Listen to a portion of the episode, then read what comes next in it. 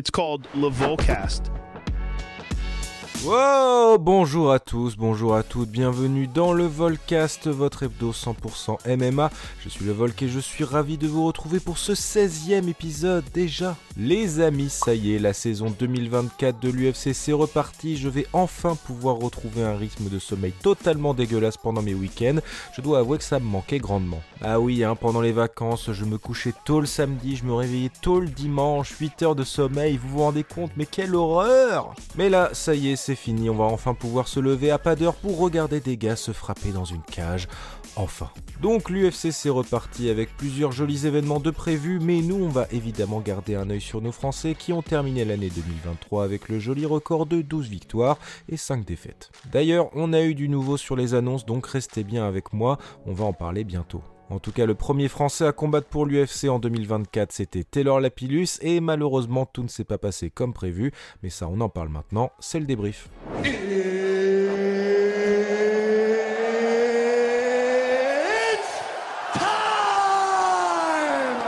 Je vais pas vous mentir, j'ai eu les yeux un peu mouillés quand Taylor Lapillus faisait son grand retour à l'UFC lors de la dernière carte parisienne en septembre. Pour la suite de son deuxième contrat dans l'organisation américaine, le combattant tricolore faisait face à un client, Farid Bacharat, un petit prodige tout droit venu d'Afghanistan et toujours invaincu depuis ses débuts en 2018. Malheureusement, Taylor n'aura pas réussi à faire déjouer les pronostics, Bacharat est arrivé bien préparé, avec une lutte bien solide et le français a peut-être manqué de jus pour envoyer plus de volume debout. Résultat, une décision unanime en faveur de Bacharat, envoyant le combattant en porte du top 15 des bantamweight. On attend évidemment avec impatience la suite pour Taylor Lapillus, notre commentateur slash consultant slash combattant préféré. Dans le reste de la carte préliminaire, j'ai également retenu les belles performances de Joshua Van et de Marcus McGee, deux noms à retenir chez les plus petits gabarits de l'UFC. La carte principale s'est quant à elle ouverte avec Andrei Arlovski, ancien champion des poids lourds, qui a fait ses débuts à l'UFC, attention, le 17 novembre 2000. Bon, en revanche, pas de miracle face à Valdo Cortés Acosta. Arlovski s'incline après un combat pas terrible, on va pas se mentir. Ensuite, direction les middleweights avec Bruno Ferreira qui venait venger sa première défaite chez les pros contre l'américain Phil Hose. Eh bien, c'est réussi puisque le brésilien assomme son adversaire quelques secondes avant la fin du premier round et Bruno Ferreira rejoint la liste des prospects à surveiller dans sa catégorie. Vous le savez peut-être maintenant, mais j'ai un faible pour les catégories légères dans les sports de combat. En gros, dès que ça passe 66 kg, ça m'intéresse plus vraiment.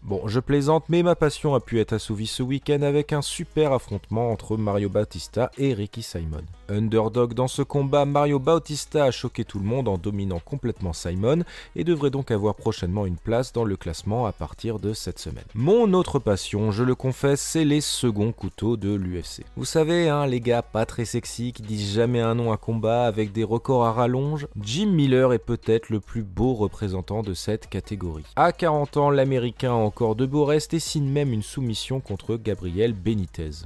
Alors, est-ce que Jim Miller sera présent sur la carte de l'UFC 300 après avoir participé au 100 et 200e édition? Ça, on le verra. Mais si l'UFC nous a réveillés à 1h du matin ce samedi, c'était pour la revanche entre Magomed Ankalaev et Johnny Walker chez les light heavyweights. Pour rappel, le premier combat entre les deux hommes s'était soldé par un no contest litigieux après une intervention assez étrange du médecin. Bon, visiblement Ankalaev en a eu marre de faire du surplace dans sa carrière et il envoie donc au tapis Walker dans le deuxième round avec deux énormes patates. La suite pour le Dagestanais semble être une chance pour le titre contre Alex Pereira, et il a d'ailleurs promis qu'il n'aura même pas besoin de sa lutte pour le battre. Oui, oui, on te croit, Magomed. Bref, on referme la page de cette UFC à l'Apex, c'est reparti pour 2024, et d'ailleurs j'ai pas mal d'annonces de combat pour vous. Les Français de l'UFC faisaient donc leur rentrée ce week-end avec Taylor Lapillus et plusieurs de ses compatriotes ont eu du nouveau la semaine dernière. Il n'était pas présent à l'UFC Paris 2, Fares Ziam fera son retour le 24 février contre Claudio Puelles pour l'UFC Mexico. On reste dans le gang des Lyonnais puisque Yanis Gemouri fera face à Vinicius Oliveira le 2 mars. Nouveau combat également pour Nora Cornol qui affrontera l'ancienne Dares Melissa Dixon le 6 avril. D'ailleurs, le même soir, c'est Morgan Charrier qui devrait lui aussi combattre, et selon toute vraisemblance, il s'agirait du coréen Sung Woo Choi, quelques mois après la performance XXL de Morgan pour ses débuts à l'UFC. Voilà pour nos Français, mais décidément la semaine dernière a été riche en annonces pour l'organisation américaine. En main event de l'UFC Mexico, Amir Albazi s'est retiré de son combat contre Brandon Moreno. Il sera remplacé par Brandon Royval pour un choc qui devrait décider du prochain title shot dans la catégorie d'Alexandre Pantoja. Le 2 mars prochain, duel de beau bébé puisque le petit nouveau Shamil Gaziev fera face à Jairzinho Rosenstruik chez les heavyweights. Amateur de capoeira, vous êtes servi puisque Michel Pereira fera son retour le 9 mars contre Michal Oleksiechuk. L'ancien adversaire de Benoît Saint-Denis, Thiago Moises, fera quant à lui son retour contre Brad Riddell le 16 mars. Brian Battle affrontera le Suisse Angelosa le même soir. Pour Dominique Reyes, ce sera Carlos Sulberg le 30 et Sean Brady prendra quant à lui Vincente Luque pour cette carte à Atlantic City. En attendant, on ne sait pas vraiment quoi penser de la carte de l'UFC 300. Toujours est-il que Dana White a confirmé que Jean Weili défendra sa ceinture des strawweights contre sa compatriote Yann Jaonan. La carte accueillera également un affrontement entre deux ex-champions, Cody Garbrandt contre le Brésilien Davison Figueiredo. Bon, c'est bien sympa tout ça, mais qu'est-ce qu'on aura en main event? Faites vos paris dans les commentaires, on a hâte de vous lire. Dans le reste des annonces, on pourrait également parler du PFL qui fera son retour en mars à Paris, avec peut-être en main event Cédric Doumbé contre Baïsangour Shamsoudinov alias Baki. Bon, ça a pas l'air encore très clair, hein, donc on va attendre la confirmation pour ce qui devrait être un énorme choc franco-français. Patience donc.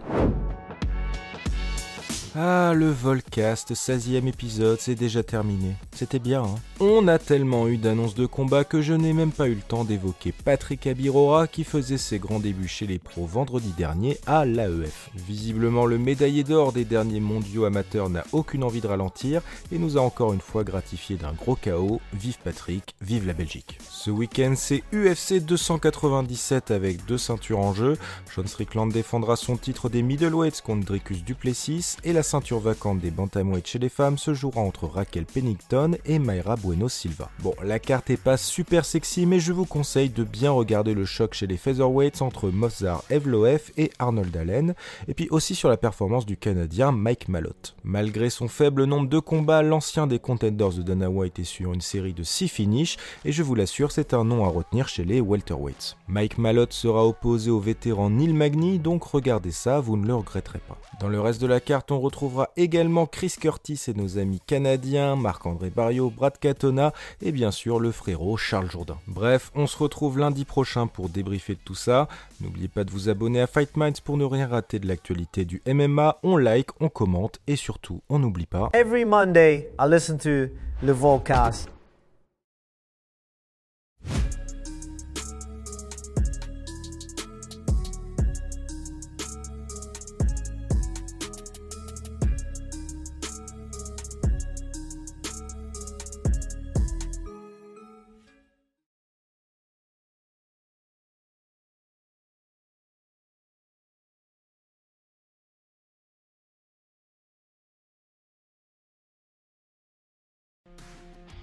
Et c'est tout pour aujourd'hui. L'équipe Fight Minds te remercie d'avoir investi de ton temps pour écouter le fruit de notre travail et de notre passion commune pour le MMA. Nous t'invitons à t'abonner à notre podcast et à nous mettre un petit 5 étoiles si notre travail te plaît, ça nous donnera toujours de la force. Et si tu veux donner un petit coup de pouce à notre projet, parle de nous autour de toi, ça contribuera à notre développement. Nous sommes également sur Twitter et YouTube, viens nous y retrouver pour échanger. A très vite pour plus de contenu sur l'art de la bagarre.